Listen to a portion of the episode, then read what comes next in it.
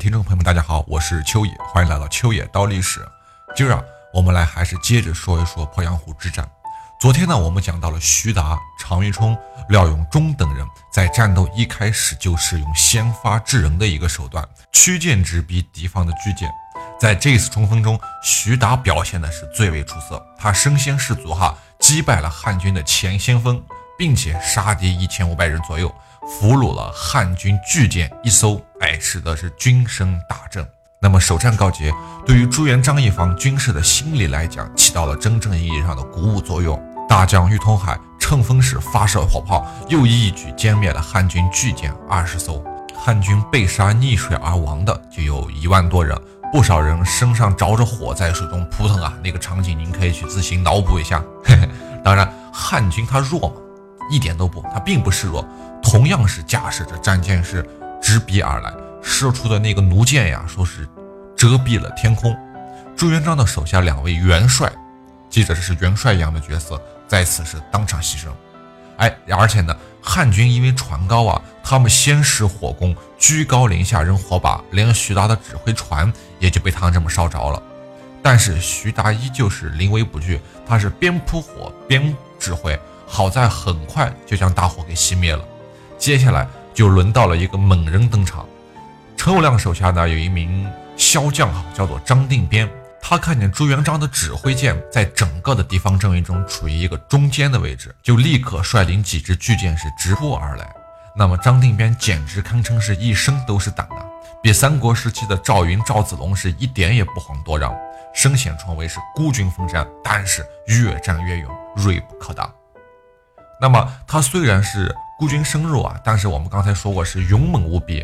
为了鼓舞气势，张定边还亲自持剑是立在船头。他用这种行为方式来告诉自己手下的士兵们要绝不退缩。那么士兵们自然就被他的勇气所感染，都是竭力而战。哈，船舰竟然就这样的从重重包围圈中杀入了朱元璋的面前。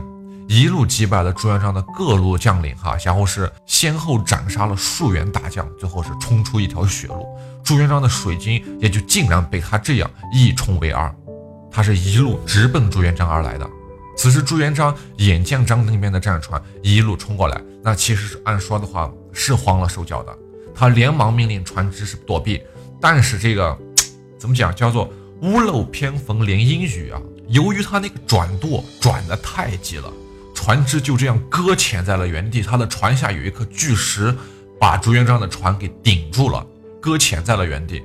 那朱元璋此时已经是束手无策了，这个时候已经没有战船能够来得及相救了，眼看朱元璋就要完了，汉军那是一围而上，数条巨舰是以几千个士兵包拢了过来。朱元璋手下有一名猛将叫做陈国胜，还有一个叫做陈兆先。哎，您听过前文书，知道有一个叫陈野先，是一个。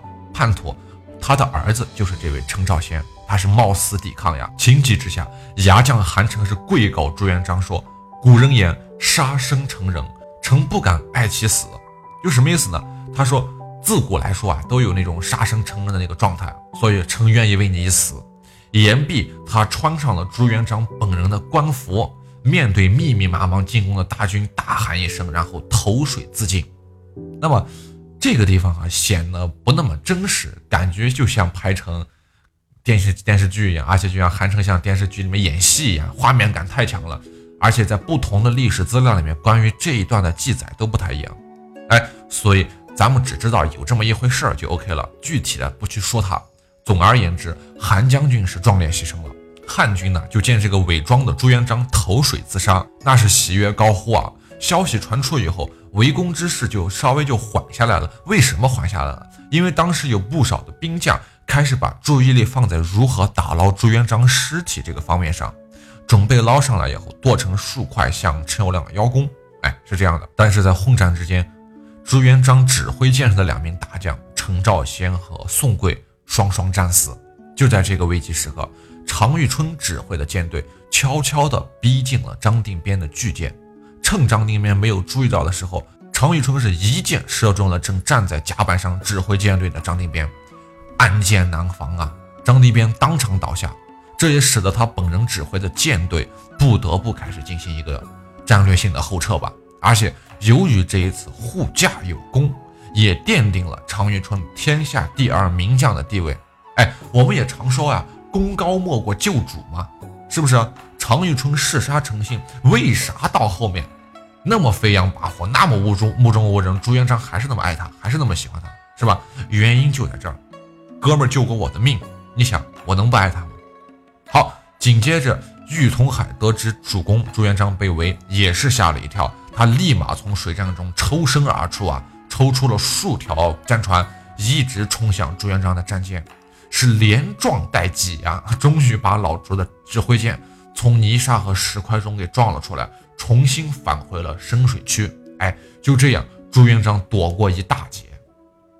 于通海救了朱元璋以后，又与廖友忠等人是一起乘坐小船追击败走的张定边的指挥舰，是边追边放箭，导致这个时候已经倒下的张定边身上又中了上百支箭。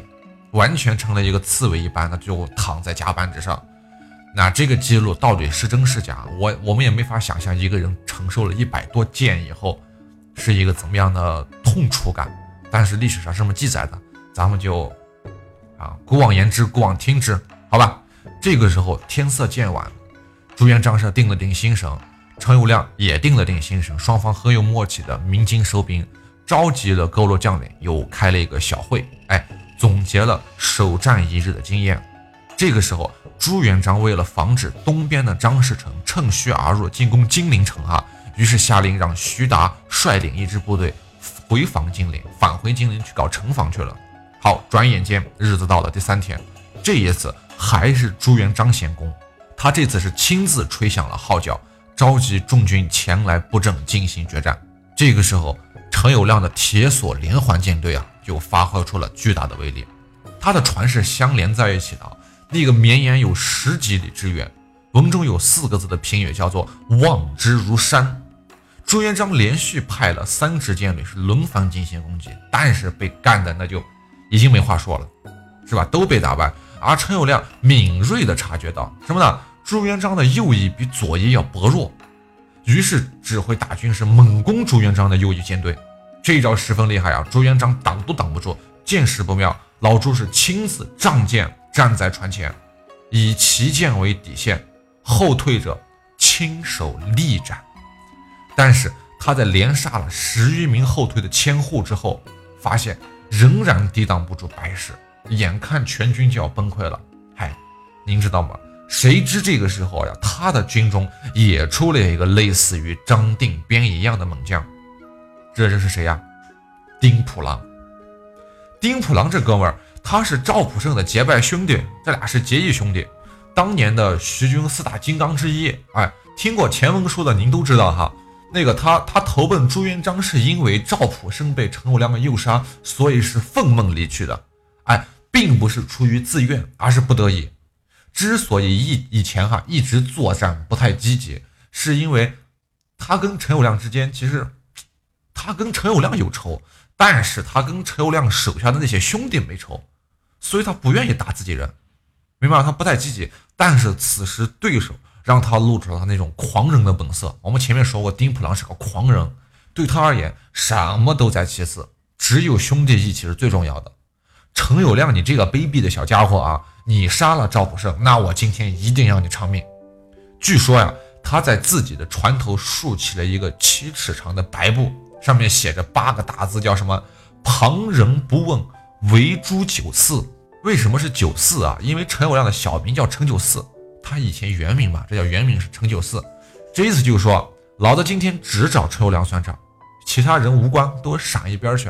在张定边上演了好戏之后，丁普郎就继续演了续集。哎，他也率领自己的那些无敌战队嘛，无敌舰队冲向了敌阵。此时正是朱元璋败退的时候。所以他的功绩带动了朱元璋军队的气势，就使得朱元璋能够撑到决战的时候。不过，他冲锋的方向就不像张定边那么理想。他与定边不同啊，他是哪里人多就往哪里冲。那勇猛是真的勇猛，那还有比这更勇猛的吗？哪人多我往哪杀，对吧？但是他自己受了不少的伤。哎，百万军中如何取上将首级啊？明月先生在讲到这段的时候，还特意分析了一下战争形势中的这种奇特现象啊，叫百万军中如何取得上将首级。如果通过研究，你会发现这是一个技术活。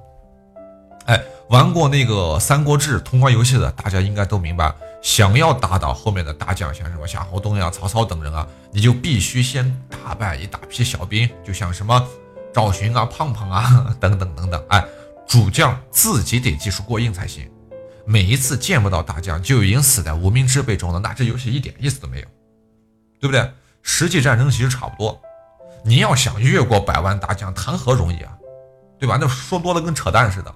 我们以前的三国大将关羽，我们以关羽为例啊，他斩杀颜良的过程就很值得研究，就很值得推敲，对吧？首先，颜良站在那儿没动，是吧？他并不知道关羽要来杀他。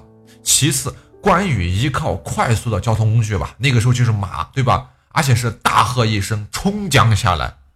颜良还不知道怎么回事呢，脑袋就没了，对吧？这种杀法它有几个特征，用简单的言语表达就是找个空子，趁你不备给你一刀，就有些捅黑刀的意思，你明白吗？就像常遇春的一箭射死射倒，不是说射死啊，射倒张定边一样，明枪易躲，暗箭难防。所以综合来说，要实现这一目目的是任重道远。首先你要具备突然性，对吧？你不能对对对方军队喊话，说什么？哎呀，我要来杀你们上将啦！准备好啊！这样是不行的，对吧？你又不是过家家的，就要专打那些没准备的，是吧？其次你要看得准，你不能往人堆里冲嘛，对吧？比如今天的黄金周旅游点，是吧？千万不能往人堆里冲锋啊！那样的话，你不被打死也会被挤死的。到最后，只要你速度够快，有先进的交通工具，马呀、快船，对吧？现在有车、飞机。此外，还需要使用一定的嗯。配音吧，就像大喝迷糊对方，对吧？让对方丈二和尚摸不着头脑，他不知道干什么了，发生了什么，然后再来一刀，头就没了，大功告成。所以说可以看到，这种军事行动是有很高的技术含量的。现在你看咱们的部，不仅是咱们的国防部队也好，各国都有这种。那么张定边就是具有这些特点的人，他深知兵法，他能掌握时机，伺机而动，所以可以给朱元璋猛烈的打击。而丁普郎就不如张定边有脑子吧？是吧？他左冲右杀，没有漫无目的，对吧？他没有办法接近陈友谅，自己还被团团围住，那肯定是性命不保的。当然也相当壮烈了。明史记载，他身受重伤，头已经掉了，人还拿着兵器稳稳的站立，是吧？陈友谅的士兵以为是天神下凡。这个原文记载是：手托油之力，持兵作斗状，敌惊为神。但是我们也看到其他的一些历史资料上说，他是在被包围之后啊，不太愿意做俘虏，他是自杀的，对吧？我本来就是那边的人，我之后叛过来到这边了，然后你让我把我俘虏了，我又回到你那边，这没意思。而且丁普郎那种大将要特别要脸，脸比面面子比命重要，对吧？所以说他是自杀的。但是按说自杀的人也不会如此生猛，谁自杀连自己头都砍掉了，对吧？咱咱也不知道这个到底该怎么解释，这个手托实在是令人困惑啊！手就是脑袋的意思，脑袋托就是脱离身体的，叫手托。但是无论如何，丁普郎首先他真的是一个够义气的人，他没有和兄弟同死，但是也追求的那种仁义道德，他追求人死得其所了。丁普郎的攻击给了朱元璋支持下去的那种勇气，让他们等到了那个决战的下午。那么明天再说那个下午到底发生了什么。